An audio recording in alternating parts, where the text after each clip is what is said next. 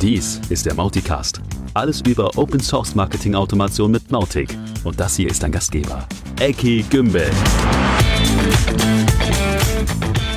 Ja, Sommer in Deutschland und äh, dem ganzen deutschsprachigen Raum Also, bestimmt. Sommersonne, Sonnenzeit. Ja, äh, manchmal regnet es auch, aber okay. Mhm. Ihr merkt, wir sind in Ferienstimmung. Wir sind eine ganze Weile nicht bei euch gewesen. Jetzt sind wir wieder da. Hallo Thomas. Na, hallo Eckart. Du warst schon im Urlaub, ich fahre noch. Sehr gut. Äh, nichtsdestoweniger ist es eine Weile her, dass wir gesprochen haben und das rächt sich immer. Wir haben viele Themen. Wir haben einen Haufen Themen. Und wir haben eine äh, Spezialepisode. Wir sprechen über die Mautic-Konferenz, die im letzten Monat stattgefunden hat. Wir haben am Ende der Episode einmal die, die Main Keynote Mhm. äh, einfach drangehängt zum Nachhören. Und wir haben äh, aber auch einen Haufen anderer Themen, die wir nicht übergehen können. Also was wir gar nicht schaffen heute, versprochen, das kommt in den Newsletter, aber wir haben ähm, zumindest eine Liste an Sachen, die wir einmal kurz ansprechen oder vielleicht auch zwei, drei Worte mehr verlieren wollen und dann hoffentlich detailliert über die Mauticon sprechen können. Sehr gut. Ähm, den Anfang gemacht, mal wieder Mautic 4. Was ist mit Mautic 4, Eckart? Was ist Mautic 4, wäre die richtige Frage. das weiß ich. ja, ähm, ja äh, wir warten weiterhin. Äh, es hätte da sein sollen, ist aber noch nicht da. Ich oder jeder kann mitlesen, wo es da klemmt. Es gibt also ein paar Bugs, die sich noch als hartnäckig herausgestellt haben. Mhm.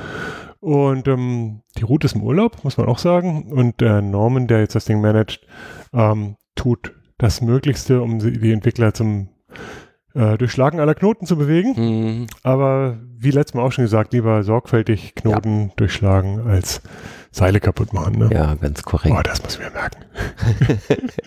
Äh, Gut, ich, also, ich, ich mir dann auch. Ja, vielleicht, vielleicht wenn es rauskommt hier, dieser Mautic-Cast, dann ist Mautic auch Mautic 4 schon da. Vielleicht aber auch nicht. Wir werden sehen. Wir werden das sehen, genau. genau. Äh, ein bisschen äh, Sammelsurium von Know-how-Themen. Äh, das erste, was wir in diesem schönen Internet gefunden haben, ist ein Video, ein YouTube-Video, Link wie immer in den Show Notes. Und zwar geht es darum, wie man Custom Mounting Plugins entwickeln kann. Genau, und zwar ist das von, von Avinash Dalvi, also von einem Kernmitglied Mhm. des Mautic-Teams. Und Avi hat sich mal Zeit genommen, nochmal aufzuarbeiten, aufzuarbeiten, wie Modulentwicklung denn richtig gut geht. Mhm. Und ähm, von dem Mohit, der auch ein Core-Team-Member ist, ähm, äh, Mohit Agera von Accelerant, gibt es ein ähnlich gelagertes Ding und zwar mit einem Schwerpunkt zum Thema Authentisierung gegen äh, Mautic, also das tolle Thema OAuth für alle die Eingeweihten, äh, was, was sehr oft für Ärger äh, gesorgt hat oder sorgt. Da gibt es einen sehr ausführlichen Blogpost namens Managing Third-Party Authentications Mhm. für Mautic Plugins und ähm, all das sei jedem ins, Her ins, Herz, ins Herz gelegt, der sowas entwickeln muss. Und auch diesen Link, wie auch alle folgenden, findet ihr da. Ihr wisst schon, wer wo. Ne? Genau. Dann sage ich ja immer, keine Folge ohne Joey und auch in diesem Fall ist es wieder so.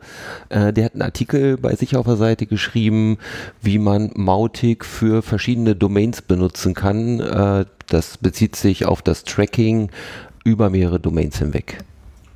Genau, also Multidomain ist ein großes Thema, Tracking ist nur ein Teil davon, aber es wird, ähm, boah, man, man liest es immer häufiger und ganz gut, dass Joey mal ein Roundup dazu geschrieben hat und ich glaube, es gibt auch ein Video dazu. Ähm, noch ein Roundup gibt es zum, äh, zu Neuigkeiten zu Kubernetes, wieder Mhm. von Accelerant, diesmal von Kiran Badi.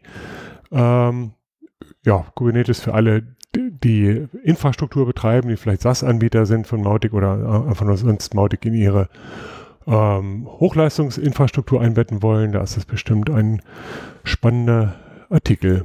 Genau, und dann haben wir im Forum noch einen interessanten Beitrag gefunden, nämlich wie man mit Mautic Google Recapture 3 einbinden kann.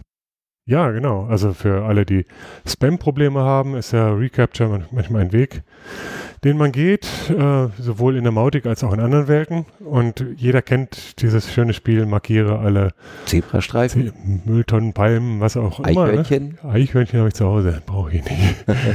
ähm, genau, Recapture 3 ist halt äh, das viel modernere System, wo der Benutzer eben nicht mehr so einen Quatsch machen muss und was trotzdem gut funktioniert. Also ja, wenn ihr, wenn ihr Formulare mit Recapture sichern wollt, dann mit, nehmt bitte dies und lest dafür diesen Artikel. Ha. Sehr gut. Genau. Gut. Ähm, ja, all das war der so ein bisschen Tutorial-Know-how-Bereich. Es gibt auch ein paar Bereiche aus dem Bereich, äh, paar News aus dem Bereich Code. Zum Beispiel kann man ja äh, in E-Mail-Clients auch ein Mautic-Tracking einbinden, so nach dem Motto, ich schicke eine E-Mail aus Outlook oder Gmail oder so mhm. und sage, liebes Mautic, track das mal, ob der Empfänger da auch was mitmacht. Ne? Mhm. Ähm, und das gibt es jetzt auch für Thunderbird, für die Leute, die Thunderbird machen, auch die können jetzt Mautic da reinkleben. Ich vermute mal im deutschsprachigen Bereich ist das aus Datenschutzgründen eher nicht so weit verbreitet, aber ich kann mir auch vorstellen, dass es vielleicht mal einen Blick wert ist, mal darüber zu sprechen, ob das schlau ist, ob das nett ist, ob das legal ist und so weiter. Vielleicht machen wir da in einer weiteren Folge mal äh, einen tieferen Blick rein. Für heute die Neuigkeit, ey, Thunderbird kann auch. Interessantes Thema auf jeden Fall, genau. Mhm. Und äh, noch eine weitere Nachricht, äh, WooCommerce-Integration für Mautic, da gibt es jetzt eine neue Version, die Version 2.2.3. Sicherlich ein sehr oft benutztes Plugin von Make Web Better. Genau, und ähm, mit dieser Version haben sie einfach ein paar neue Features eingeführt, ähm, was ich Coupons für Gastbenutzer oder, oder Coupons löschen äh, oder was weiß ich, so, so Dinge, die bisher gefehlt haben. Wir haben einen Kollegen, der gerade seine Bachelorarbeit zu dem ganzen Thema E-Commerce-Integration mhm. schreibt mit Mautic und da sieht man halt, an, also jetzt nicht nur für WooCommerce, sondern generell, dass da ohnehin noch viel Luft nach oben ist und auf dem Weg besser zu werden, ist immer gut. Jo. Jo, ähm, Code News, Code News. Wir haben vielleicht noch einen Feature-Wunsch, den man erwähnen könnte, bevor wir dann zur Mauticon gehen. Mhm. Und zwar, ja, es gibt nach wie vor eine ganze Menge an, an Feature-Wünschen und wir sind gerade dabei, die auch ein bisschen zu kategorisieren, zu taggen, um halt besser in die Tiger-Teams rein zu äh, kanalisieren. Mhm. Und ähm, einen, einen großen gab es zuletzt, oder besser gesagt, viele kleine, die Root zu einem großen zusammengeführt hat.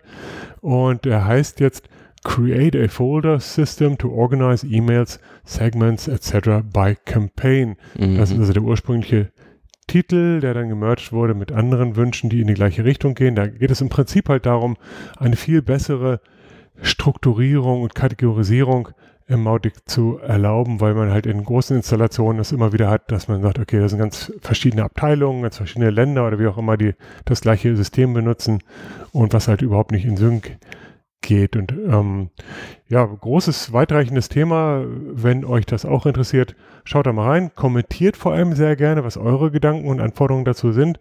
Und wenn ihr es gut findet, dann nutzt auch den, den Voting-Mechanismus. Also nehmt eine eurer fünf wertvollen Stimmen und vergebt die diesem Thema oder einem anderen eurer Wahl. Super. So, dann würde ich sagen, kommen wir jetzt zur Mauticon. Ich selber konnte ja nicht teilnehmen, deswegen bin ich auch ein bisschen neugierig. Wie war es denn, Eckart? Was gibt es denn zu erzählen? Hm, wir fangen mal an mit dem Namen. Die Mauticon hat ja einen anderen Namen. Die heißt ja nicht mehr Mauticon, sondern heißt jetzt Mautic oder Mautic Conference Global. Oh, das wird bei mir dauern, bis das drin ist. Ja, ne. Ja, nein, Mauticon ist schon, darf man schon noch sagen. Lustiger, also der Hintergrund ist der, dass Mauticon ähm, wohl im Spanischen keinen guten Klang hat. Okay. ähm, also dicht an, an irgendwelchen hässlichen Wörtern liegt. Und deswegen hat die spanische Community gesagt, könnt ihr das nicht anders nennen? Mhm. Und wir sind auf den kreativen Namen Maut die Konferenz gekommen und noch dazu mit dem Zusatz Global, weil wir ja natürlich inzwischen Mautic-Konferenzen nicht nur in dieser globalen Variante denken, sondern, da kommen wir nachher noch dazu, ja auch wieder äh, In-Person-Konferenzen andenken, die dann eher kontinental sind. Genau, so, also das an Vorgeplänkel, jetzt um die Frage zu beantworten. Ich fand's mega. Ich mhm. war extrem begeistert. Ich war super froh, als wir diese zwei Tage hinter uns auch hatten. Mhm. Ähm, wenn man es genau nimmt, es ging ja auf dem Mittwoch los und endete in der Nacht von Donnerstag auf Freitag, deutlich nach Mitternacht. Ja. Also waren es drei Tage. Ja. also äh, die, die Closing Keynote, äh, da saß ich tatsächlich auf dem Balkon im Dunkeln. Es war sehr lustig. ähm, genau, und ähm, es war eine Menge, Menge Futter wieder und es waren halt auch ganz toll viele Teilnehmer wieder da und zwar deutlich engagiertere Teilnahme auch, also äh, interaktivere Teilnahme Mhm. als in 2020. Mhm. Vielleicht sind die Leute ein bisschen mehr so eingegroovt. Ähm, es gibt einen Blogpost inzwischen, der so die, die harten Fakten so ein bisschen illustriert. Ähm, können wir natürlich auch gerne verlinken. Mhm. Also es waren in diesen zwei Tagen waren es 58 Talks ähm, in sechs Sprachen, diesmal etwas besser nach Sprachen auch organisiert. Es gab also einen Track, äh, International Track und da war dann Japanisch und dann kam, äh, weiß ich gar nicht, Deutsch. Deutsch kam auch irgendwann, aber dann Brasilianisch und, und oder Portugiesisch und was immer, ne? Und ähm, wir hatten 300 Anmeldungen und deutlich über 75 Prozent Teilnahmequote, was also sensationell ist. Ja. Ähm, gut, es war kein For-Free-Event, wo man dann No-Show-Rates hat, die viel schlimmer sind. Mhm. Aber es war ja so, zahle 5 Dollar oder mehr, pay what you can, pay what you want. Mhm. Ähm, viele haben 5 Dollar bezahlt, aber es ging auch bis hoch zu 200 Dollar, was Leute für ein Ticket bezahlt haben, also quasi als Spende, Spende, für die Genau. Community. Ja, super. Was richtig toll ist und was wir natürlich jeden ermutigen würden, in Zukunft auch äh, ein bisschen was draufzulegen. Muss ja nicht 200 Dollar sein. Aber genauso funktioniert es und ähm, bei so einem virtuellen Event kann man sich natürlich auch vorstellen, sind die Kosten nicht so hoch wie beim Real-Life-Event. Wir hatten noch dazu gute Sponsoren und ähm, das heißt, da ist dann auch deutlich nochmal Geld übergeblieben für die Mautic-Entwicklung, weil das geht ja eins zu eins in, in die Mautic-Community und damit äh, in Richtung der Mautic äh, Produktentwicklung etc. zugute. Und all das und weitere Details bis hin zu genaues Geld und so weiter gibt es alles in diesem Blogpost. Genau. Was sind denn so deine, ja, deine Favoriten in den, in den Talks gewesen? Gibt es da eine Auswahl? Kannst du überhaupt sagen, so, das ist ein Highlight? Ich würde es mir nochmal angucken oder ist eine Empfehlung für all die da draußen, sich das nochmal Ja, anzugucken? total. Also zunächst mal 58 Sessions, die sind inzwischen alle auf YouTube for free zum Anschauen. Kann sich jeder anschauen. Ich Super. habe es bis heute nicht geschafft, alle anzuschauen. Mhm. Ich habe noch nicht mal die Hälfte angeschaut. Mhm. Ähm, aber es war ist wahnsinnig viel Wertvolles dabei. Ne? Also es gibt einmal die Main Keynote, die wir jetzt hier im, im Podcast auch dran haben, Mhm. äh, die so sehr behind the scenes, scenes ist, ne? wo Ruth also ausgiebig erzählt, was tut sich, was verändert sich in der Community, was verändert sich in der Produktentwicklung, was kommt so in Zukunft auf uns zu, aber was sich natürlich nicht darum geht, wie verwende ich Mautic denn heute. Ähm, zu dem Thema und zu ganz vielen anderen Themenbereichen gab es halt Talks. Äh, nicht alle waren perfekt, aber es waren echt viele tolle dabei, wo ich echt was mitgenommen habe. Ich würde vielleicht mal einen einzigen hervorheben, und zwar das Thema Lead Scoring Best Practices von Steve Robinson. Mhm. Ähm, das, da ist viel mehr drin, als der Titel äh, so andeutet. Also wer jetzt gar nicht weiß, wo anfangen soll, Lead Scoring Best Practices fand ich richtig, richtig gut. Sehr vielleicht gut. noch ein etwas spezialisiertes Thema, aber vielleicht auch für viele interessant äh, im deutschen Bereich vom Matthias Reich. Das Thema automatisierte Webinare mit WordPress und Mautic. Das ist natürlich genau das, was Matthias auch intensiv selber macht und das erklärt er wirklich im Detail und richtig praxisorientiert. Also auch das auf alle Fälle einen Blick wert im deutschen Bereich. Ähm, ja, ich habe Schwierigkeiten, noch, noch mehr auszuwählen, weil ich dann wieder andere weglassen müsste. Ja, also ja. blättert durch, schaut vor allem, was euch Genau. selbst interessiert und ähm, da ist echt für jeden was dabei. Ja, wenn, wenn du jetzt so vielleicht ein persönliches Fazit ziehst, so gefallen hat sie anscheinend sehr gut, Ja, habe ich zumindest so erkannt, verstanden, genau. Gibt es denn Dinge, wo du denkst, ja, das könnte man beim nächsten Mal vielleicht ein bisschen anders machen, einen Schritt weiterbringen?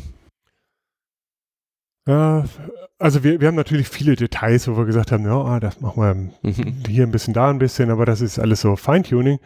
Für mich ist so ein großes Thema, diese Flut an Talks ein bisschen zugänglicher zu machen. Wir haben es jetzt äh, ja eigentlich nur, nur sortiert nach, hier sind englische Fachtalks, hier sind nicht englische Fachtalks und dann gab es noch einen fünften Track, das war der Community Track, wo halt eher so die dieses Behind the Scenes gemacht wurde, wo halt dann irgendwie Teams oder irgendwas vorgestellt wurden oder alles, was, was so Making-of angeht. Mhm. Ähm, was es nicht wirklich oder weiterhin nicht wirklich gab, war eine gute Strukturierung nach, hier ist was für Einsteiger, hier ist was für Hm. Marketing fortgeschritten, hier ist was für Entwickler, hier ist was für dies, für das, für das. Ähm, das das gibt es zwar so als, als Tag, wo man draufdrücken kann, um dann zu sagen, hier, gib mir alle Tracks, die mit, oder alle Talks, die mit, mit Marketing zu tun haben. Ja. Ähm, aber das, finde ich, müssen wir noch deutlich zugänglicher machen, damit halt jemand, der mit einer bestimmten Erwartungshaltung auf dieses Event zugeht, auch wirklich das findet. Die Alternative ist natürlich zu sagen, wir gehen weg von diesem Event, das äh, die eierlegende Wollmilchsau ist und wir ja. machen spezialisierteren Fokus für das Event. Im Moment geht die Diskussion so, dass wir das für die In-Person-Events durchaus so machen, mhm. damit auch wirklich ein maximaler Wert für die Teilnehmer da ist, aber für diese Global-Events, dass es okay ist, dass das ein, ein Mischmasch aus allen möglichen Zielgruppen ist, ja. weil sich wirklich jeder schmerzfrei alles rauspicken kann oder zur Not auf YouTube hinterher noch gucken kann. Ja. Ne, also von daher, da, das ist für meine Begriffe das Hauptding. Ähm, muss es noch größer werden? Ja, auch nicht wirklich. Ich weiß nicht, ob da Mehrwert drin steckt. Ähm, ist auf drei Tage zu gehen. Also ich find, fand es, by the way, gut, auf zwei Tage zu verteilen und auch so ein bisschen an einem Tag sehr früh anzufangen für den asiatischen ja. Markt und auf dem anderen Tag sehr spät aufzuhören für den amerikanischen Markt. Für Europa haben wir natürlich das Glück, dass wir in der Mitte liegen. Ähm, drei Tage weiß ich nicht. Also ich, ich glaube, so dieses Format, wie es jetzt ist, zwei Tage und die, diese Anzahl mit, mit fünf Tracks und was ich, 60, 70 Talks oder so, das passt schon ganz gut, aber uh, wir wollen nicht vorgreifen. Äh, das Ganze wird es mir definitiv nächstes Jahr auch wieder geben. Vielleicht ist das auch ein bisschen Teil der Frage. Ähm, generell wollen wir das Format gerne beibehalten. Wir mhm. haben halt gesagt, das ist schon echt super, das, was wir in 2020 gesehen haben. Hey, wir haben ein Event wirklich für die ganze Welt und nicht nur für die, die ins Flugzeug sich setzen können und, und Visa haben und so. Das ist äh, schon ein, ein, großer, großer Mehrwert und der wird bleiben. Genau. Ähm, wir können ja vielleicht im Anschluss gleich nochmal ein bisschen über das Gegenpart, dieses Real-Life-Event mhm. sprechen, bevor wir das tun. Vielleicht ein paar Ergänzungen noch zu den Themen, die in der Mauticon besprochen wurden. Ich würde anfangen mit dem Thema Fund OSS, was so ja, viel beworben wurde während der Mautic. Das ist halt so ein neues Konzept, äh, OSS im Sinne von Open Source Software, das ähm, ja, Geldgeber äh, Open Source fördern und zwar in dem Maße, wie Open Source auch von seiner Community gefördert wird. Mhm. Das heißt, die Community ist aufgerufen, in einem Zeitraum ein bisschen Funding, ein bisschen Spenden zu sammeln ja. und dann geben die Geldgeber, je nachdem, wie viele Leute da was gegeben haben, äh, legen sie noch ordentlich was ja. oben drauf. Ne? Das hat gar nicht mal damit zu tun, wie viel äh, wurde in Summe gesammelt. Es geht mehr darum, dass viele Leute was geben. Also 100 Leute geben 1 Euro, ist viel besser als, als zwei Leute geben 50 Euro. Ja. So, im Ergebnis hat ähm, bei Mautic hat es 55 Spender gegeben, die 1411 Dollar in den Topf geworfen haben. Dazu gab es dann von den Geldgebern noch mehr als das Doppelte obendrauf. Das müsste man rechnen können, das ist ja fast das Dreifache. Ich werde verrückt. ähm, sprich, wir waren insgesamt bei über 5000 Dollar, die allein aus dieser Quelle schon der Community zugute kamen. Und das war eine ganz, ganz tolle Geschichte. Ich finde die, die, Erfindung halt auch richtig gut natürlich.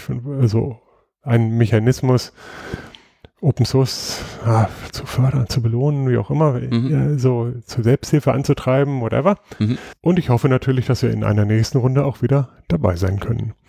Gut, ein paar andere Themen, das Thema Bug Bounty kam mehrfach vor. Das haben wir hier bisher, glaube ich, nur mal angerissen, aber noch nie so richtig verlinkt oder besprochen. Äh, für heute nur das Verlinken erstmal. In, den, in die Shownotes packe ich die Seite, wo die Mautic Bounties stehen. Was ist das? Nochmal für alle, die es nicht wissen.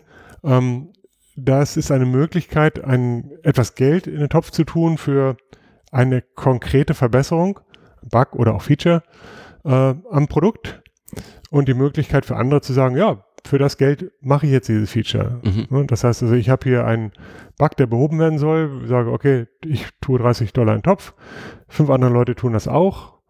Ähm, schon sind 180 Dollar im Topf. Wenn das eine Kleinigkeit ist, findet sich das vielleicht tatsächlich jemand, der sagt, ja, kein Thema, mache ich. Ja, oder vielleicht ist das so wichtig, dass die Leute auch 300 Dollar dafür geben oder dass 100 Leute was geben, weil es ein größeres ist. Ja. Ja, also sprich, da kann man Geld geben. Da kann man auch selbst Issues benennen und sagen, hier, da möchte ich Geld dafür aus aussetzen. Und man kann natürlich als Entwickler auch hingehen und sagen, ja, mache ich. Den nehme ich. Den nehme ich. Genau. Ähm, dann gibt es zum Thema Release-Prozess, was auch ähm, die Ruth in ihrer Keynote erklärt und zeigt, äh, einen gesonderten Blogpost, den ich nochmal verlinke, mhm. gleich Show Notes. Ja. Es gibt die Mautic Survey, die ist auch äh, erwähnt und äh, hier auch nochmal der Link für alle, die teilnehmen können. Bitte tut uns den Gefallen und nehmt teil. Es ist ein bisschen umfangreicher, aber ist natürlich immer gut zu wissen für jemanden, der ein Produkt äh, plant oder ein Produkt weiterentwickelt, wie wird es denn eigentlich verwendet und was, sind Leu was ist Leuten eigentlich wichtig. Ja, also, gut, gute Chance auch Feedback zu geben ne, für Mautic-Benutzer. Ja, ja, selbst halt ja. auch zu sagen, was man sich wünscht, ja. ne, jenseits von hier im Blogpost das verstecken. Ne? Es ist ja jetzt wirklich eine statistische Geschichte. Mhm. Gut, und dann zu meinem großen Lieblingsthema natürlich den Tiger-Teams, die jetzt auch bei dieser bei der letzten Mautic-Con schon mal ähm, erwähnt wurden, bei dieser Mautic-Konferenz ähm, jetzt erstmal ins, ins, Leben gerufen wurden. Das heißt, vier Tiger-Teams wurden von ihren Teamleads vorgestellt mhm. und ähm, erklärt, was, was ist das eigentlich, wie funktioniert das und vor allem auch, warum sind diese Tiger-Teams oder ist dieses, das jeweilige Tiger-Team gerade der Person so wichtig? Ja. Also, was haben wir denn? Wir haben äh, User Interface, also UX UI. Mhm. Wir haben Kampagnen und Webhooks. Wir haben E-Mail natürlich und wir haben Focus Item Dynamic Web Content. Mhm. Das sind so die vier Dinge.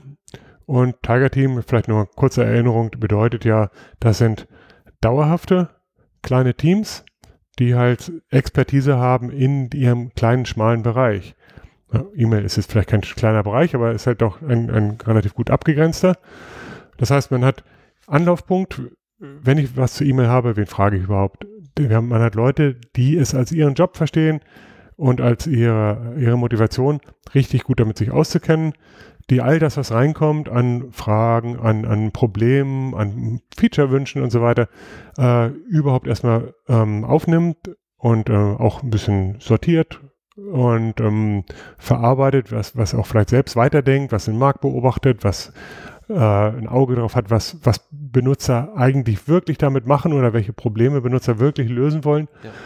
Und ähm, am Ende halt dann dieses Feature in einem kontinuierlichen Prozess immer wieder ein bisschen besser machen. Bei jedem Release, also bei jedem, meinetwegen, meiner Release, idealerweise jedes Mal drei Verbesserungen im Bereich E-Mail. Und ja. immer wieder ein bisschen besser werden und, und am Ende halt dann wirklich ähm, dieses Feature über die Zeit viel, viel besser machen, als wenn das nur Teil eines großen Produkts aus 100 Featuren, Features wäre. So, okay. Ähm, diese Tiger-Teams, wie gesagt, die, die, wurden da vorgestellt. Es gibt äh, Slack-Channels Slack dazu und, und äh, Confluence-Seiten und so weiter und so fort.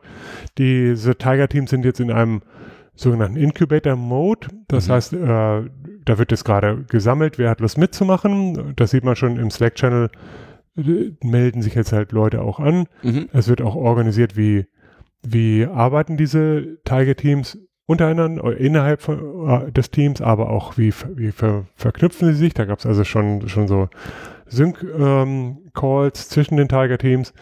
Und ähm, die werden jetzt also demnächst live gehen. Also ich vermute mal so nach den Sommerferien, ja. wenn sie live gehen und dann halt die Arbeit auch wirklich aufnehmen. Aber sowas wie vorhin gesagt, Tagging in, in den Feature-Wünschen im, im, Forum oder halt auch verändertes Tagging im GitHub und so weiter, das gehört alles schon dazu, das sind alles die Vorarbeiten. Ja. Und ähm, dann geht hoffentlich die Post ab von diesen vier Feature-Bereichen und ähm, ich habe jetzt mehrere Leute schon gehabt, die gefragt haben, was ist denn damit? Ich würde gerne in jenem Tiger-Team machen. Es gibt, glaube ich, im Moment so 16 oder 18 Tiger-Teams, die definiert sind, aber wovon vier halt im Moment erstmal nur gelauncht sind. Ähm, wer Interesse hat, mitzumachen oder vielleicht selbst ein Tiger-Team ähm, zu führen, der kann mich einfach direkt kontaktieren, weil ich da im, im Mautic-Team ja so dieses Thema ohne, dieses Thema ohne, mein Gott, zu ja. viel Ts. ähm, also gerne mich direkt kontaktieren und dann können wir gerne uns einfach mal unterhalten, was da am meisten Sinn macht. Super. Genau. So, und jetzt wie versprochen vielleicht noch der kleine Ausblick. jenseits der Mautic Conference Global, die jedes Jahr im zweiten Quartal stattfinden wird. Da ist das, was wir auch schon mal angedeutet haben hier im Podcast, hat sich verfestigt, dass wir im vierten Quartal jeden Jahres eine In-Person, also eine, wie sagt man auf Deutsch eigentlich, weiß ich gar nicht, vor Ort. Physikalisch, ein vor Ort, wie auch immer, genau. Eine Mautic-Konferenz zum, zum, oh ja, ja, Präsenzveranstaltung Ja. ähm, machen wollen. Und aber nicht zurück wollen zu äh, Global ist jetzt, trifft sich alles in, Ja. wo auch immer, in Hannover, Mhm. obwohl es naheliegend wäre. Ja, wäre eine gute Wahl. Ja. Ähm, nein, stattdessen äh, sagen wir, haben wir gesagt, wir machen das jedes Jahr in einem anderen Kontinent. Typischerweise in einem anderen. Und in diesem Jahr fangen wir an mit Nordamerika. Mhm. Und äh, als kleines Save the Date, der 8. November ist der ausgeguckte Termin. Das ist ein Montag im November, wie der Name schon sagt. Am zweiten Tag, also am Dienstag, wird es dann noch Teamsprints geben und so weiter. Aber äh, es wird ein Tag Konferenz sein und wir haben die Festlegung auch, dass es eben nicht ein Allround-Event sein wird, sondern dass es ein sehr benutzerzentriertes Event sein wird. Dass wir also sagen, wir äh, wollen im Prinzip sagen, so holst du das Beste aus Mautic raus. Hier kannst du richtig viel lernen noch ähm, jenseits der Grundlagen. Also wo die Knöpfe sind, ist schon klar. Aber wie mache ich jetzt wirklich erfolgreiches Marketing mit Mautic? Und das in, in ein, zwei Händen voll Talks, die, wo jeder einzelne wirklich wertvoll ist, an diesem Tag durchgehen. Das Ganze richtet sich natürlich an Benutzer, aber halt auch an Agenturen, die ähm, auf dieser Ebene was lernen wollen für Entwickler ist da dann halt eher nichts dabei, muss man ehrlich sagen. Ja. Die können gerne noch zum zweiten Tag zum Teamsprint kommen, aber äh, die Idee ist hier wirklich zu sagen, das ist einfach ein, ein User-Event. Mhm. Und man muss halt auch sagen, in diesem Jahr ist alles so, so unter einigem Vorbehalt. Im Moment gibt es ein Travel-Ban, wir würden nicht mal reinkommen nach, nach USA. Ja. Das Ganze ist in Boston, habe ich das überhaupt gesagt? Ja. Okay. Mhm. Ähm, und es kann natürlich auch sein, dass man, wir zwar reinkommen, aber aus anderen Gründen das Event wieder canceln müssen oder so. Das heißt, das Ganze wird so geplant, dass es äh, abbrechbar ist, dass also die, die Tickets, Ticketpreise dann natürlich zurückerstattet werden. Das Ganze wird aus genau dem Grund im Moment auch im Acquia Office durchgeführt. Da gibt es große Hörsäle. Mhm. Und ähm, wir dürfen das netterweise benutzen, haben also kein Risiko, dass wir irgendwie Raum. zigtausend Dollar da an Raumkosten in den Wind schießen müssen. Ähm, wenn das alles so klappt, ist es gut und ähm, das Szenario wäre, dass wir im kommenden Jahr dann natürlich in Europa, natürlich, quote unquote, in Europa sind und da dann aber auch auf neutralem Grund Hannover. Ja, da war er wieder. ähm, genau, das Ganze in Europa machen können. Ja. Gut. Ja, ähm, der Name sagt schon Mauticon Nordamerika. Die Zielgruppe ist also User in Nordamerika. Es steht jedem frei, da auch hinzufahren. Ich habe jetzt auch schon von Leuten in Europa gehört, die da gerne hin möchten. Mhm. Auch Agenturen oder gerade Agenturen, äh, für die macht es sicherlich Sinn, da auch Präsenz zu zeigen, egal wo in der Welt sie sind. Aber für die Anwender, die nur mal gucken wollen, ist Mautic was für mich oder die sagen, okay, ich habe Mautic ähm, und ich will mich nur mal ein bisschen inspirieren lassen oder vernetzen oder ein paar Fragen loswerden oder so. Da ist natürlich für den kanadischen oder, oder US-amerikanischen User Boston etwas naheliegender als in als für den deutschen oder italienischen. Nichtsdestoweniger, Boston ist immer eine Reise wert. Also ähm, nichts ist ausgeschlossen. Korrekt. Thomas, ne? Ja, Ja. Mensch, Boston. Ja. Ja. Gut, ähm, ja, das war jetzt dann doch länger als geplant. Ihr habt, äh, wenn ihr das jetzt hört, jetzt noch ein bisschen Strecke vor euch, äh, denn die, die Route hat extrem viel zu erzählen in der Keynote. Ich will da nicht weiter was vorwegnehmen, sondern ähm, für heute erstmal sagen, danke fürs Zuhören. Wie immer, gebt uns gerne Feedback. Ich bekomme öfter mal Feedback in, in einzelnen Gesprächen, die aus anderen Anlass irgendwie zustande kommen. Ja, und dann kommt immer dieses, ach, und übrigens, dieser Podcast, wollte ich nochmal sagen, ist ja toll, dass ihr das macht. Mhm. Ja, vielen, vielen Dank. Ich freue mich über solches Feedback natürlich enorm und ich gebe das halt auch allen Leuten hier immer gerne weiter. Mhm. Ähm, und wir freuen uns natürlich auch, wenn sowas einfach mal so auf sozialen Medien oder sonstigen Kanälen äh, geteilt wird oder vor allem, wenn ihr einfach mal weiter sagt, hey, ich habe was entdeckt, Genau. das heißt Mauticast, das wäre doch auch was für dich. Ja. Gut. That it? ja, mehr hätte ich nicht. Bin gespannt, was Ruth erzählt. Ja, dann dürfen wir uns schon mal verabschieden. Genau. Thomas, war schön. Ja, Bis bald. War schön. Und äh, ihr da draußen war auch schön. Ähm, wir hören uns und äh, bis dahin passt auf euch auf. Tschüss. Bis dann. Tschüss. Yeah, so thank you everyone for joining this keynote. It's great to be back again. Um, as David mentioned, so my name's Ruth Cheesley. My pronouns are she, her. I live in Ipswich, so you can see some photos there of our lovely waterfront town in the east of England, and I work as project lead for Mautic. You can connect with me online pretty much anywhere with R. Cheesley. And after this presentation, I'll also share the slides and resources on my Notist page. So you won't have to kind of take notes and stuff, they'll all be there. It doesn't seem like it, but it was only sort of six, seven months ago that we were putting on our first ever World Conference. So this was the first time we'd ever really brought the community together in big numbers. We were planning to have it in Boston. Unfortunately, the pandemic had other ideas. We had to quickly pivot to a digital event. And so MautiCon 2020, our first event, happened online. It was so successful. We had such great feedback that we decided why not do it again? And actually, I think this event has been even better, even if that was possible. The tech has been a bit better, a bit more improved. We've learned a lot from the first experience. We've had lots more people joining us who didn't attend last time. So it's been really great to see this event continue to grow. And what I'm pleased to say is that the team have decided that our World Conference, so this event, will always happen virtually. We feel like it is an opportunity to bring everyone together in our community without the worry of visas, of travel, of accommodation. And it allows a lot more uh, flexibility for our speakers as well. So even if the pandemic goes away, we'll still stay virtual. Definitely deserving of my favorite emoji, the dancing banana. We are making tentative plans, very tentative plans, for an in person conference in November. But that does, of course, all revolve around what happens with the COVID rules. So do keep an ear out because we will be telling you if we're actually going to go ahead with this or not. I really hope that actually worldwide we are able to get this pandemic under control. We've lost so many friends, family members. Lots of people around the world have really suffered. But it's great to see that things are starting to edge towards getting this pandemic under control. And I can't wait to sit down in a bar with a glass of lemonade and just hang out with people. It's just not the same on Zoom, no matter how much we try. And I was thinking the other day, oh, I feel like we're not making enough progress. We're not doing enough. I quite often say to myself, I'm not doing enough. But actually, if we think back, it was only two years, just over two years ago, that this announcement came pretty much out of the blue to everyone in the community that Acquia was acquiring Mautic Inc. and with it the brand of Mautic and the community. I can remember reading this article and having real mixed feelings. And at the time in the community, there was lots of fear, there was lots of uncertainty. We didn't know whether the project was going to continue or not. And I'm really pleased to see how strongly we've come out of that fear, uncertainty, and doubt. We really have made huge progress over the last two years.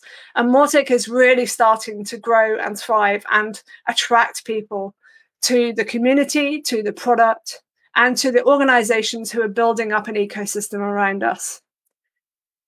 So, I'm going to tell you a little bit about what's happened in the community over the last year some of you who are maybe new to Mautic, or maybe you're a, a, user of Mautic, but you don't really get involved in the community, may not actually know what happens under the hood in order for this project to make the releases and give you the updates. So, in the last 12 months, we had 172 individual contributors across GitHub, so making features or bug fixes in pull requests, which we call PRs in Slack. So responding to someone who then says thank you, which is an indication that you've been helpful to someone. In the forums where your responses have been marked as a, a solution. And also in Stack Overflow and Reddit. So those are the areas that we monitor the community at the moment. And all the names you can see in the Mautibot here are those 172 contributors. And the size of the name is based on the number of contributions that that individual has made. So you may see your name there, you may not see your name there, you may not be so happy with how small your name is there. So that's my challenge to you next year is let's see your name on there if it's not there now. Let's see it bigger if it's there as well. And last year, just for um, comparison, we had 113 contributors. So that's a 52% increase in the last year. That's pretty good going, really, to see that increase in contributors.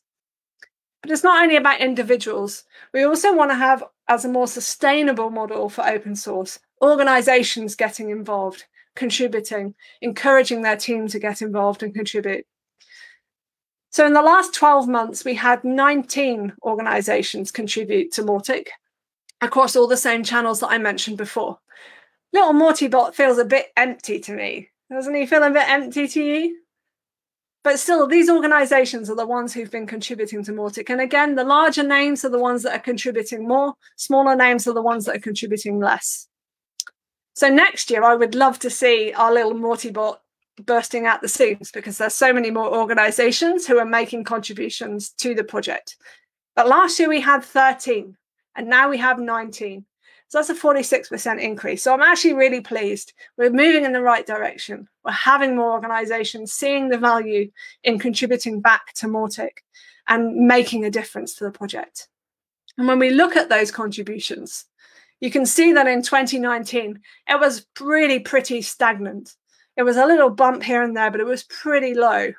And you can see the big epic bumps as we go up to Mautic 3. There was a huge amount of work involved in that release massive number of contributions from lots of people. And then we had a bit of a lull. I think this is the bit where everyone goes, Oh my goodness, I'm exhausted. That was hard work. Kind of takes a breather. And then we start to ramp up again as we're coming towards Mautic 4. But the thing that I'm really pleased about is that we are still maintaining that high level of contribution, the highest that we've seen since the acquisition. So things are still growing. We are still seeing people coming into the project who are new. We're seeing people contributing more. And that is great from my perspective. But we definitely would not be in this position if it weren't for this bunch of awesome people. So these are the leadership team of the Mautic community.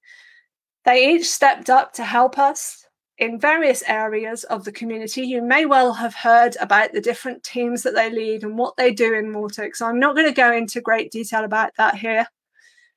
But I will draw your attention to the fact we have two positions vacant at the moment assistant team lead for education and for marketing.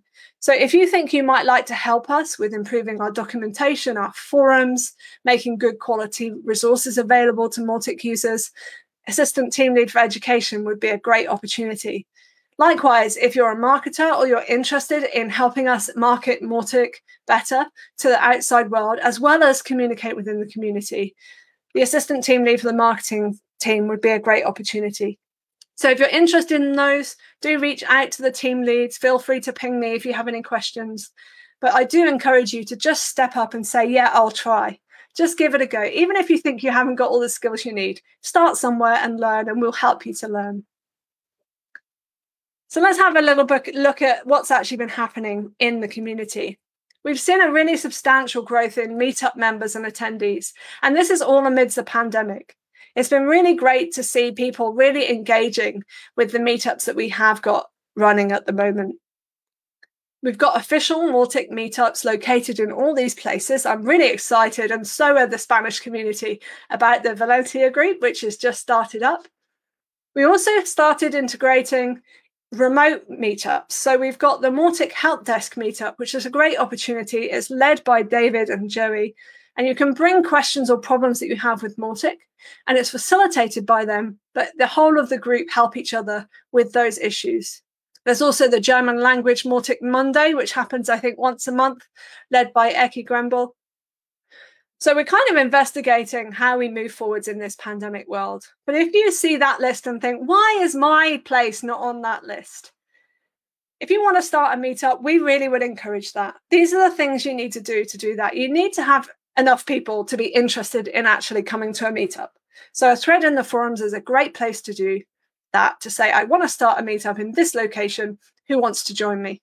It can be remote at the moment. It doesn't have to be in person. We do encourage you to have more than one person. We need a location for it to be based in. Ideally, think about where you might meet so that when we can go back to meeting in person, you have an idea of where. But a regular date is the thing that really helps. The meetups that have been successful are the ones that meet, say, the first Tuesday of every month at six o'clock. And people know and it's in their calendar. And we can also help you with finding your first few speakers. So I'd really love to see us capitalize on this and really drive the local meetups in our community.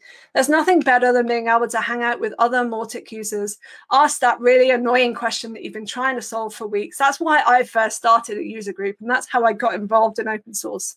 Was I had problems and I had no one to ask, and someone helped me fix a problem within like 10 minutes that I'd spent like the whole day trying to fix. So I saw the value of having other people that I could connect with locally. And the Community Partners Program is also something we've launched this year.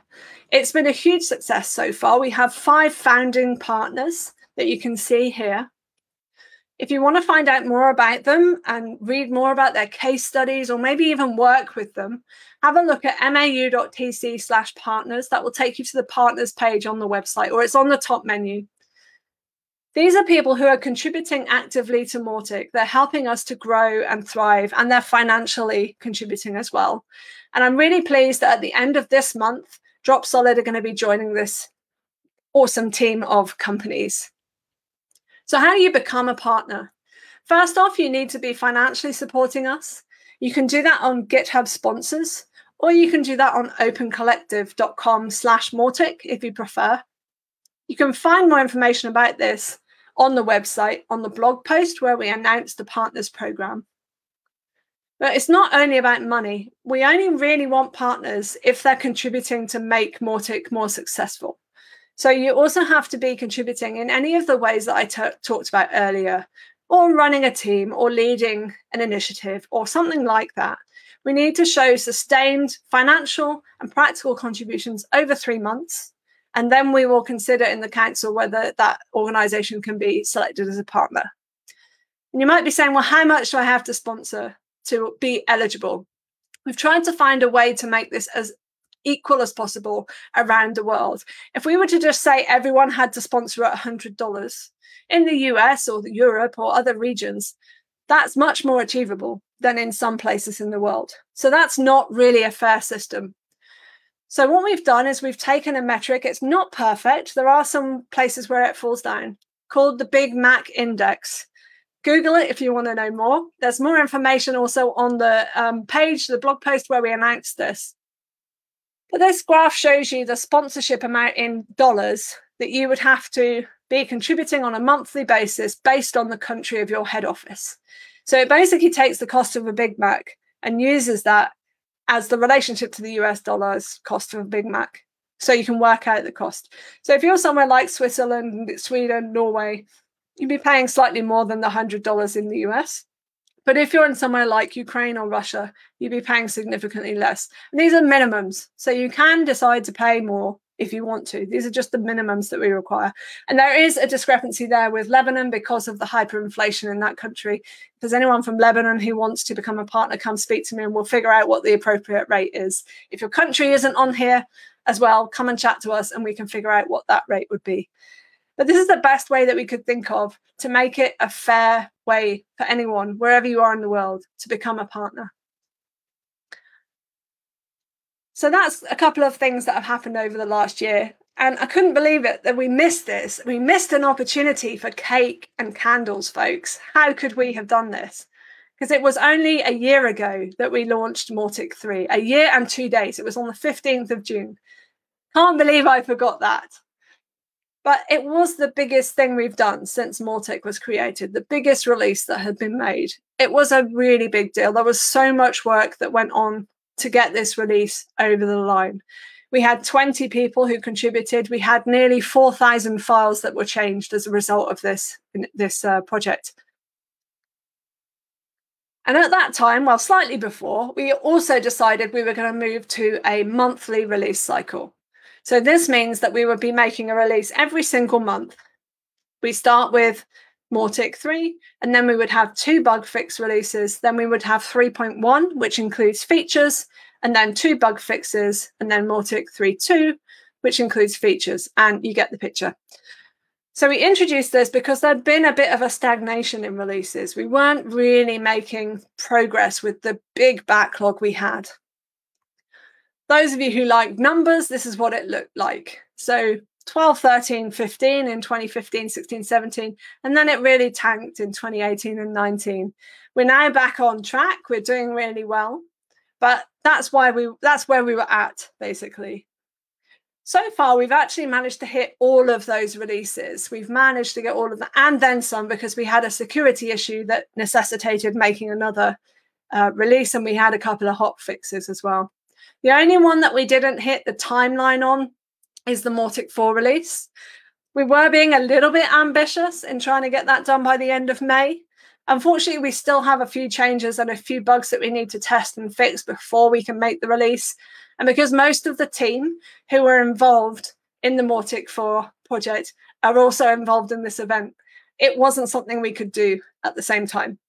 So we're giving ourselves a couple of weeks to get through those last bugs you can help us by testing the beta in a local environment or a development environment, which you can download from GitHub, or you can test the features branch, which is the latest code. We do have a lot of people who are still on Mautic 2. So this chart shows you all the versions. I should also say that this is only people who are calling home to see if there's an update to the Mautic update server. So it may not include SaaS providers who use their own update server. But you can see here we've got a lot of instances that are still on the Mautic 2 series. But the Mautic 3 ones, we're generally tending to get people staying up to date. So that's really good progress. When we looked at this last year, there was a lot more down in the lower ends of the twos. So we are getting there, but we do have a lot of 2.16 releases that still need to be migrated to three. So what's coming up in Mautic 4? I expect that's something that you're quite interested in and knowing what's actually coming in this next feature release. Major release, I should say, sorry. So these stats are accurate as at yesterday evening. You can see immediately there's significantly less files that have been changed, less commits. We've got more contributors, which is great 16 contributors, extra contributors compared to last year's Mautic 3. But we're actually roughly the same timeline. Alan made the first pull request with what we think we need to do to change to support Symfony 4 back on the 15th of November that's when we first started working on this project and we're looking at releasing at the end of July. So we're not far off about the same timeline that we looked at for the Mautic 3 release as well. So what I'm going to do is take you through some of the features. Some of them you may have seen or heard about, some of them you may not have done. And there'll be some videos, some the ones that I've recorded, some of the ones that the initiative leads have recorded. So let's have a look. Let's jump in. We've got the tag management user interface. So this is something that was supplied by Lufthansa Digital Marketing. And also some tests were written by other organizations in the community. So thanks to those for providing this, but also helping us get this into a state where we could merge. And here's a short video.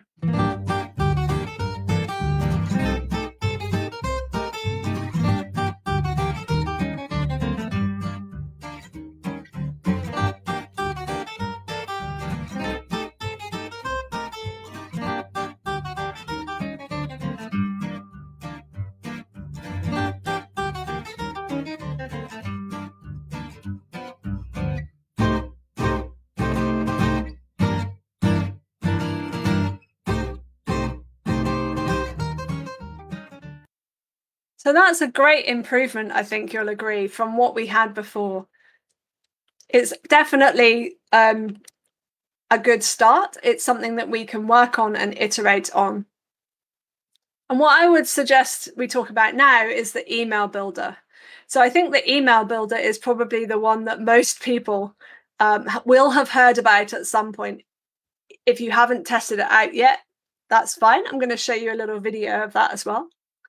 So the email builder is based on an open source framework called Grapes.js. So you'll often hear people refer to it as the Grapes.js builder, and that's what the icon looks like in the plugins.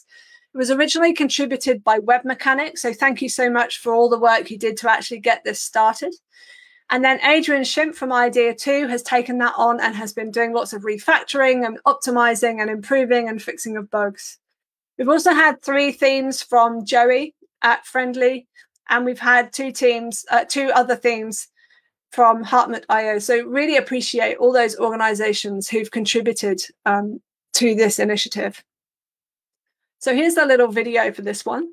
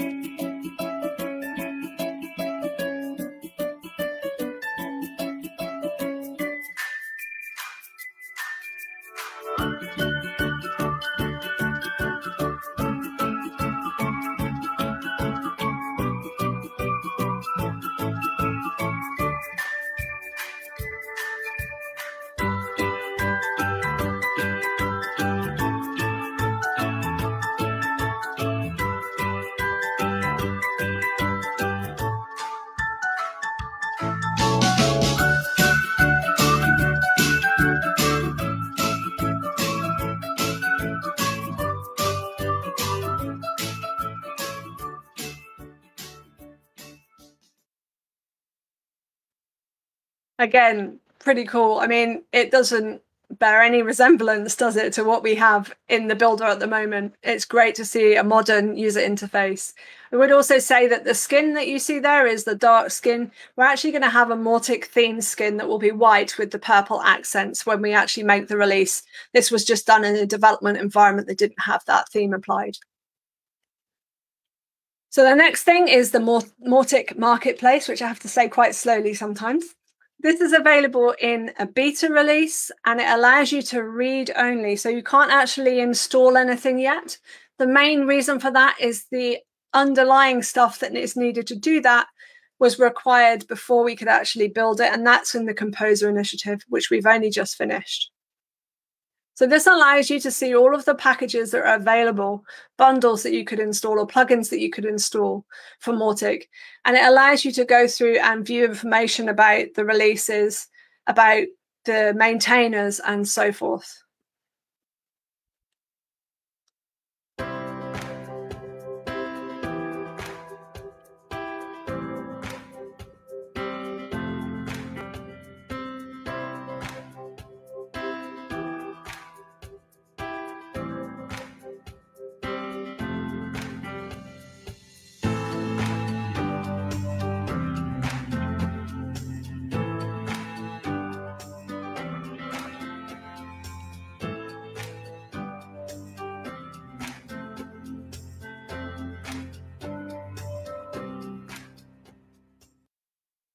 So I'm super excited to actually have this start to be uh, coming into production so we can use this in Mautic.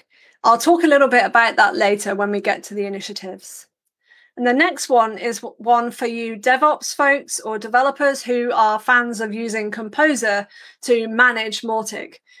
The Composer Initiative was a huge undertaking. There's been an epic amount of work that's been done, mostly by Nick from Dropsolid, but also really appreciate the help from Rahul Shinde from Axelerant, who has also been helping with reviewing PRs, giving feedback and suggestions, and helping with this project generally.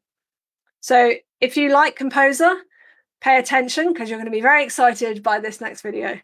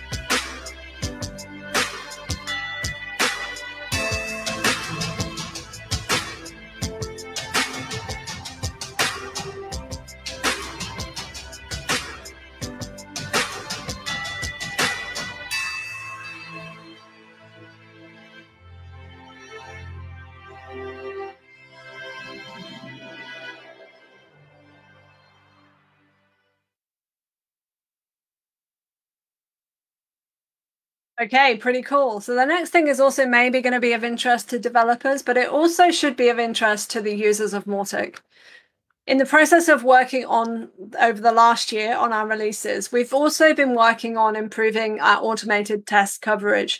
And what this means is every piece of code in Mautic, we want to get to the point where, as much as possible, there are tests that actually make sure that piece of code does what it's supposed to do. And if it stops doing what it's supposed to do, or throws an error, or something isn't as it's expected, it should tell our developers there's a problem with this test and it's failing so they can see what their changes has broken somewhere else in Mautic. One of the main reasons why we experience bugs is because uh, when we started monitoring this, we were only at around 20%, 28%, I think it was, of the code that powers Mautic actually having tests. So that's a huge percentage where we could have changed something and we wouldn't know that something had broken. When we released Mautic 3, we mandated that all pull requests that we merge, so bug fixes or features, must have automated tests that either improve or maintain the level of coverage. So a couple of bumps here I just want to clarify because people are going to ask this question. So this is this went down here because we actually started by just looking at the app folder and then we added plugins. So we added a whole load more code. So the percentage went down.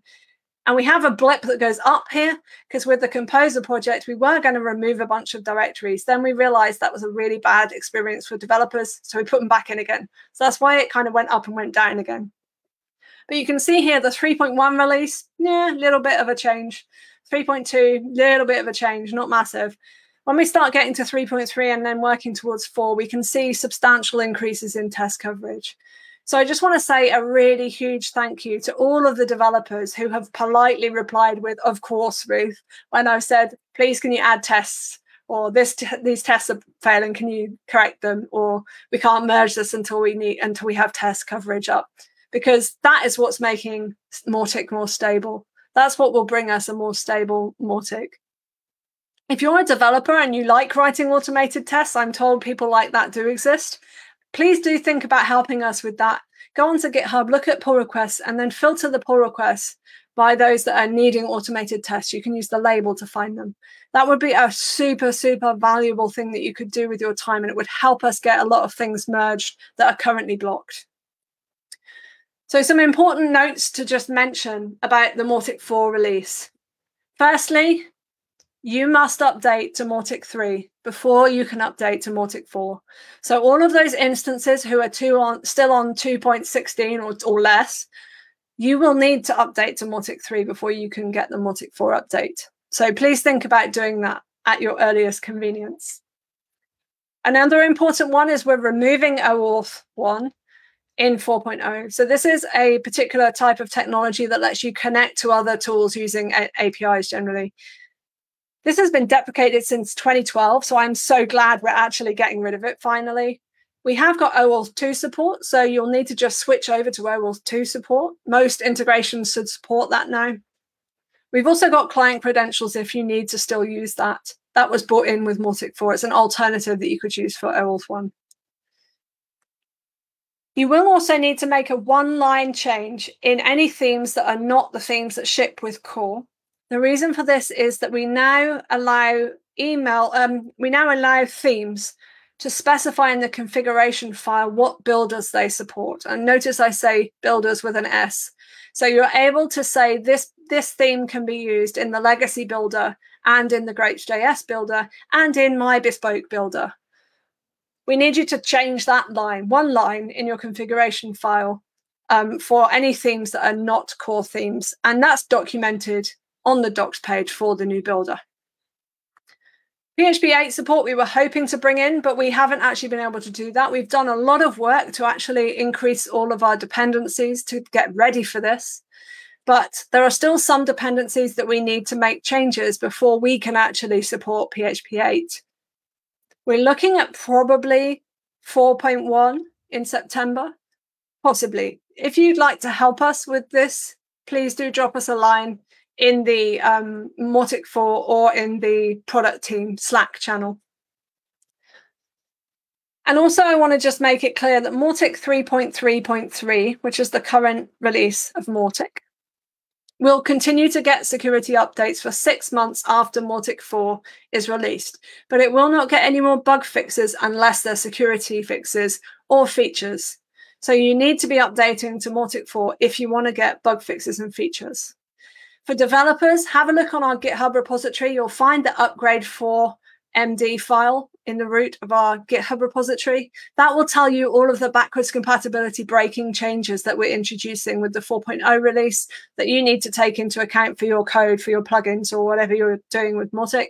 And there's a short link there, mau.tc slash m4bc breaks with hyphens in the middle. So that's some notes about Mautic 4. Let's just have an update on initiatives. So if you weren't in the keynote uh, last November. An initiative is a time boxed, often a complex project. It's usually going to take about six to 12 months in duration. Sometimes they may be more, they may span over more than one year. Usually it involves multiple stakeholders across the project. And whilst they are generally about the product, they could also be an initiative which is about the community so in November, I outlined six strategic initiatives where we were going to focus on these big projects that we felt we needed to do in the community. The first one was composer support. And that one has been completed, as I mentioned. That is the phase one of the composer project. There is more work that we want to do, that we need to do. So if you're interested in helping with that, do join the Composer Support Initiative channel. Um, we do have a lot of expertise in there, but we're always interested to hear from people who have expertise in Composer. The email and landing page builder. Also, this is pretty much done. We, as I mentioned, we've still got a few things we need to work through before the 4.0 release. Again, I mentioned Webmecanik and Idea 2 are the two main contributors to this project there is also going to be a phase two to this. It's never complete, is it? So there are also other things that we want to do that are not going to be done for the 4.0 release, but that we want to make sure that we do get to. Things like making sure that the JavaScript that powers the builder has got automated tests, and also maybe adding more configurable blocks within the builder. So if you'd like to get involved with that, do join the builders channel and find out more about how you can how you can help with that initiative. The marketplace, as I mentioned, is in beta. We desperately need help on the marketplace project. John's done an amazing job in getting it to the point where it is now, but he's doing all that work in his spare time. So if you'd like to help, we could really do with some developers to help us with actually building out the infrastructure that we need to make this all work now that we've got the Composer initiative up and running.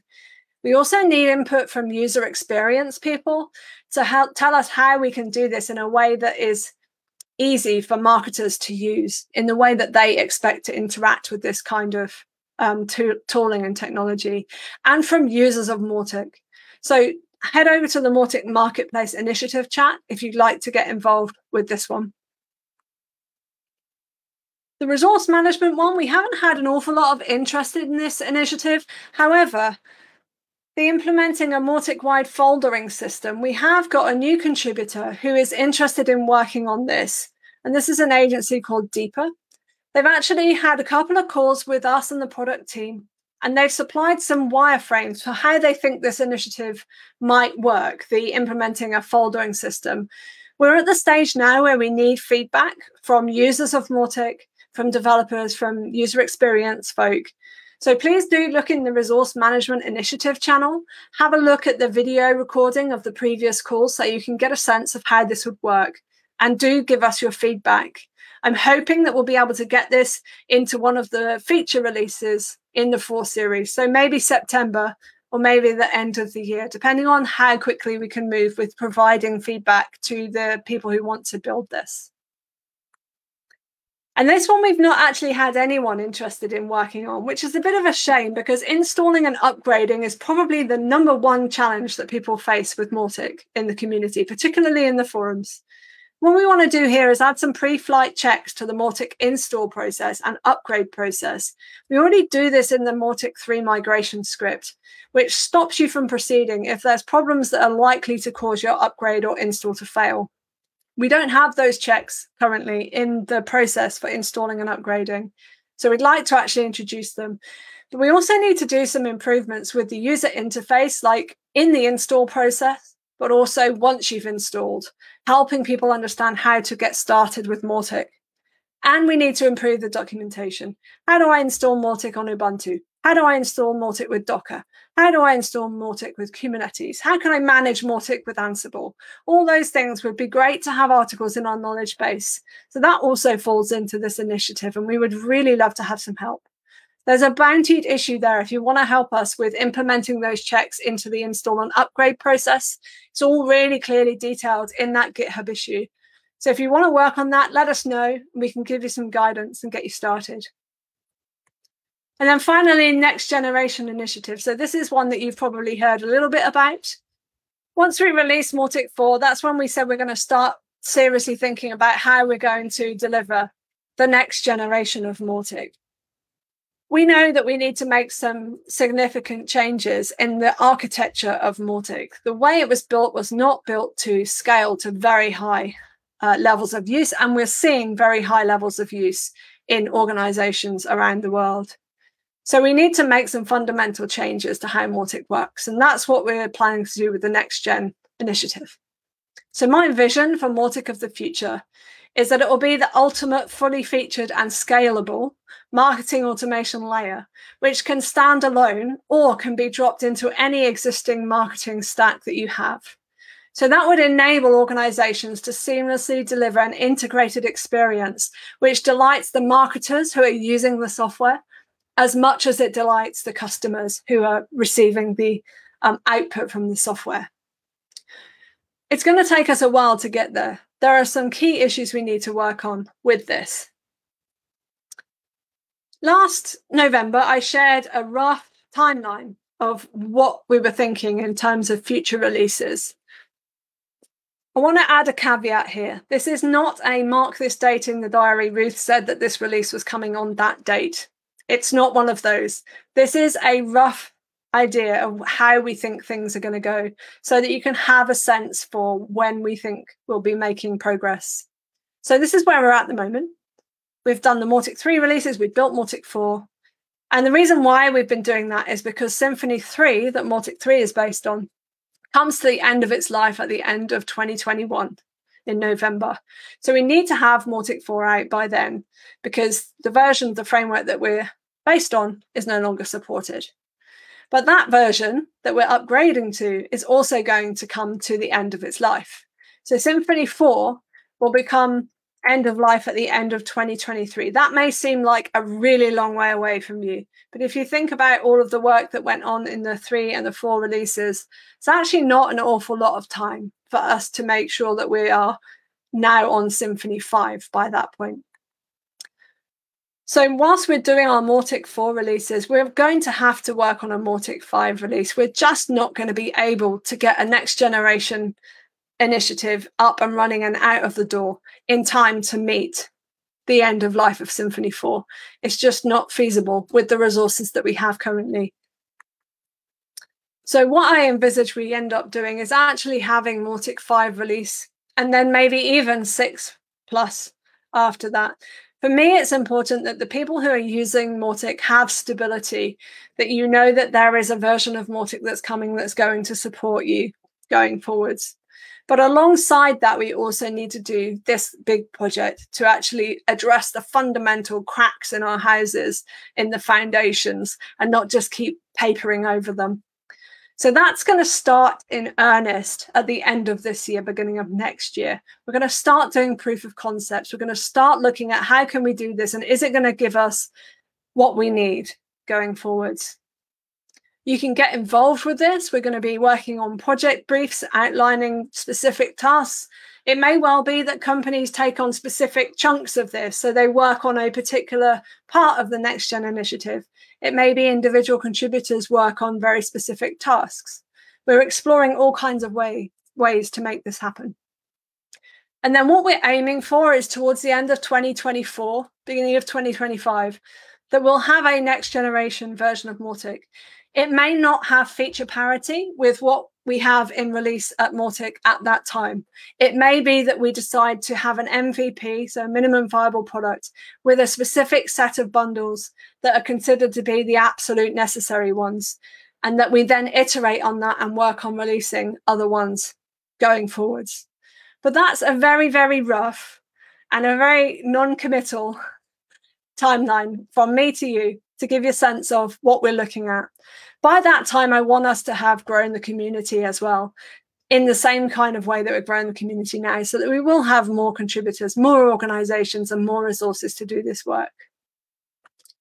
So do hop into the next generation channel if you want to know more about this. You can watch back the calls that we've had about this and the decisions that we've made in the channel and on Confluence. All of that information is available to you.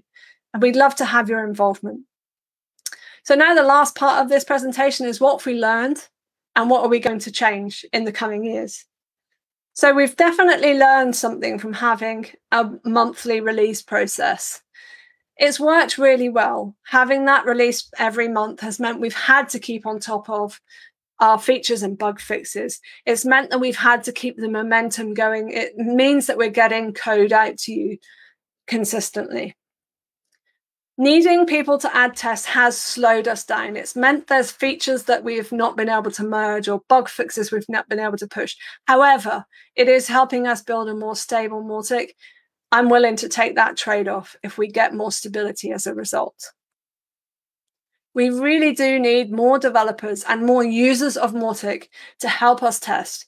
It's a very, very small but awesome and amazingly dedicated team who are doing a lot of this work it would help us immensely if people would consider giving a couple of hours a week where your team can contribute to Mautic.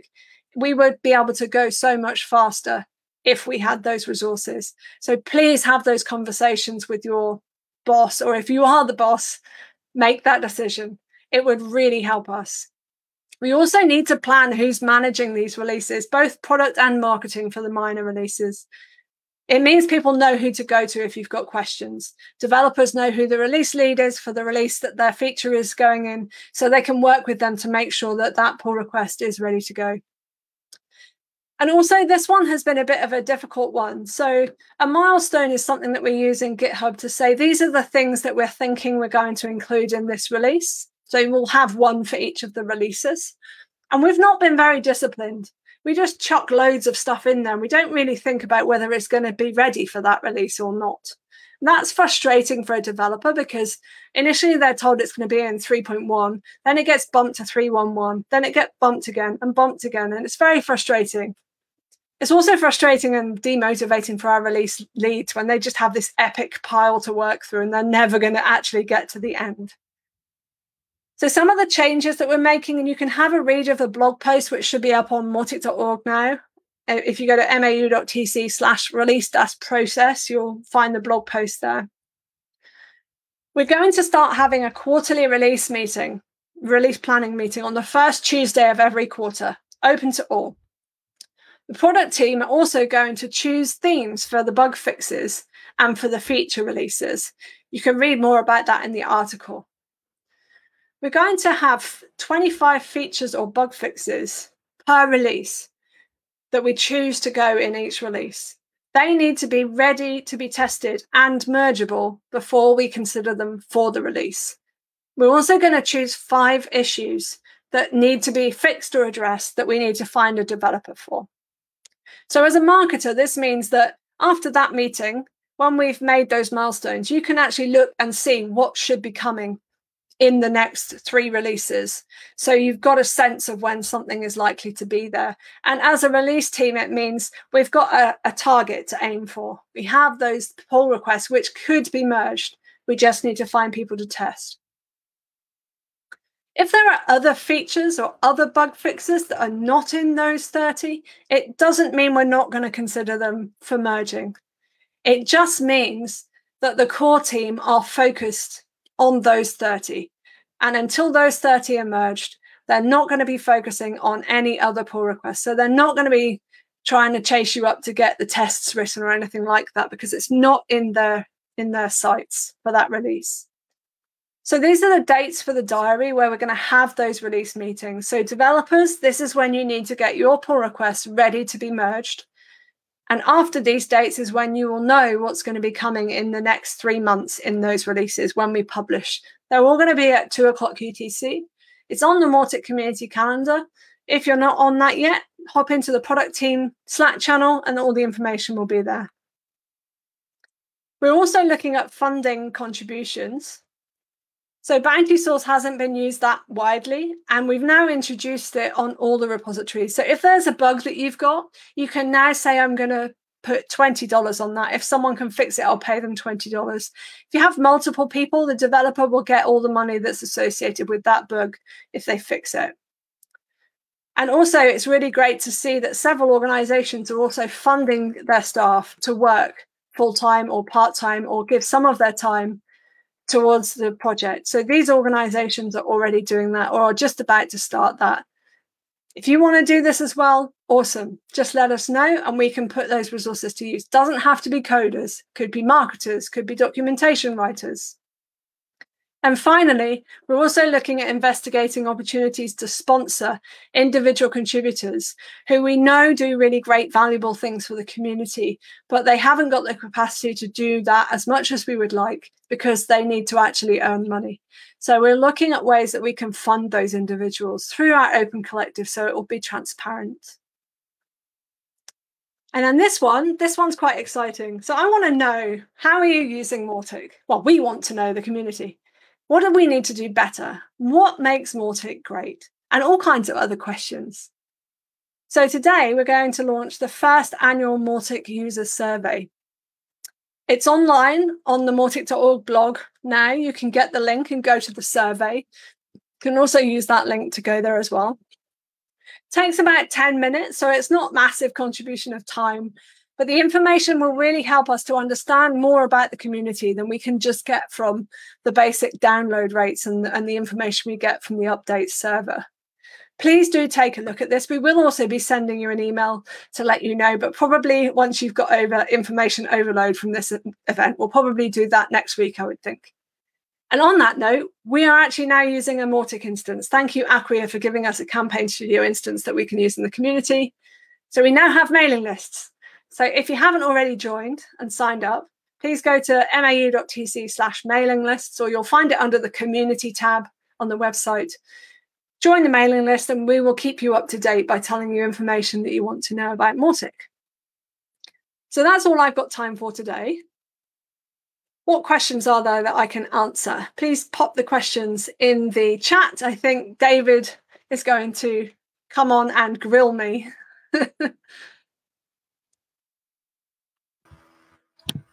grill you. I don't know. oh. I think you're suspecting something more than it's going to be. Actually, there's been a couple of questions that have been asked. So let me just get into it. Uh, Julio okay. asked, uh, is, is it possible? You know, it's actually, it's interesting because uh, Joey and I started that, uh, the online only uh, Mautic Help Desk, you know, which is not being done in person. And that wasn't set in the rules for how to run a meetup. So Julio mm. is asking in a similar fashion, is it possible to open up meetups in different cities? Uh, from the ones uh, where the ones who are in charge are from different places. Not necessarily right now for him, but mm-hmm. is that mm-hmm. uh, is that okay to open up different meetups in different cities if you're not positioned in that spot? I think the main thing is what's in the best interest of the community. So if there is the situation where you spend part of your time in this part of the country and part of your time in that part of the country, and you can make sure that you can consistently run meetups in those places every month, fine. Um, but from my perspective, what's most important is that there are regular meetings and there's someone who is regularly organizing them and present.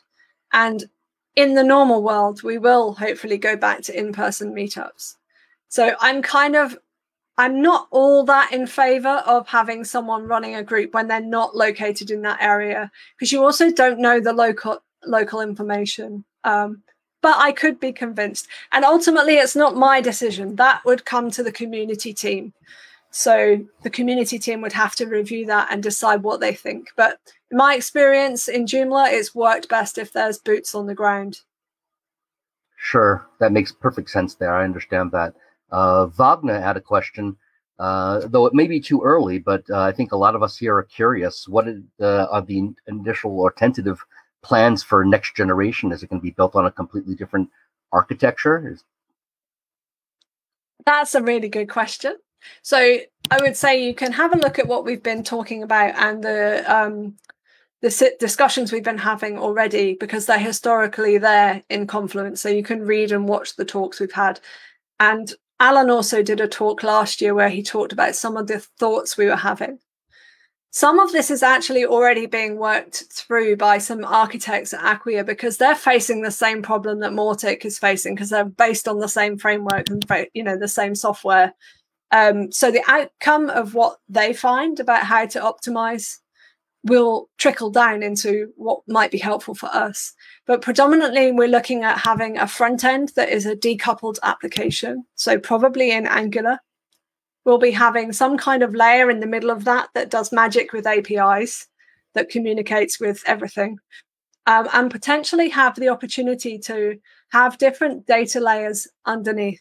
So you can use what ships with Mautic on MySQL. But if you want to, you could use a different database platform. You could have a CDP that manages your contact profiles and segmentation and then pushes everything up into Mautic does the magic in Mautic to do the marketing automation. So there's lots of different options that we're considering. Um, but I would say, yeah, watch back the talk from last year, Alan's talk from last year, and have a look back at the notes in the Composer Initiative. All right, great, great. Uh, you know, actually, even going back to last year, uh, there were some great conversations about diversity. Um, yeah. Uh, how, how is it uh, over the last year? How is it improved? How is diversity improved within the community?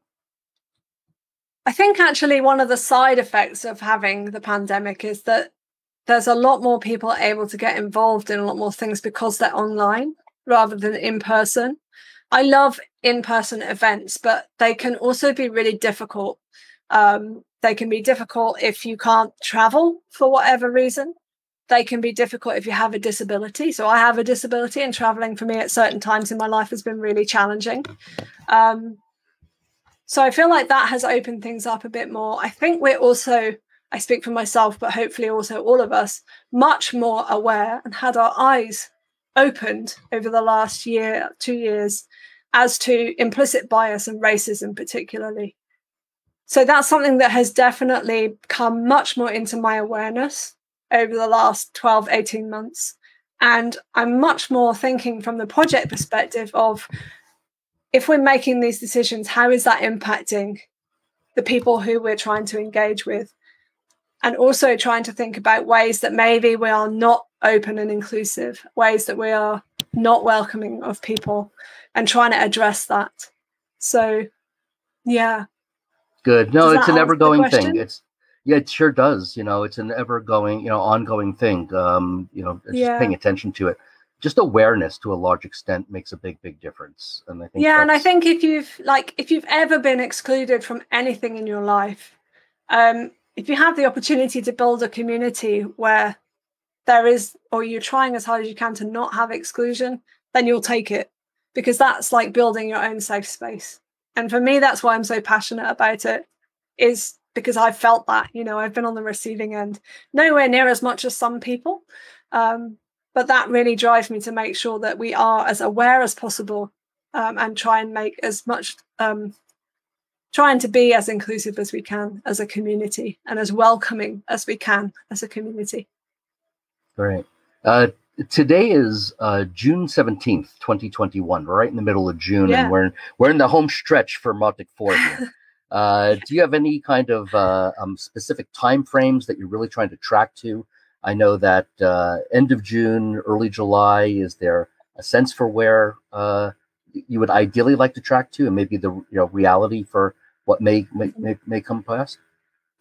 it is it's challenging and this is one of the ever present challenges of open source is that we are reliant on people's time and time is precious and a lot of the things that we've been working on those initiatives i was talking about are often coming down to one person yeah so my kind of line in the sand is 28th of june monday 28th of june that's when i would really like to be able to make the Mautic 4 release um, But I'm also really aware that that puts a lot of pressure on those people to get all this stuff done.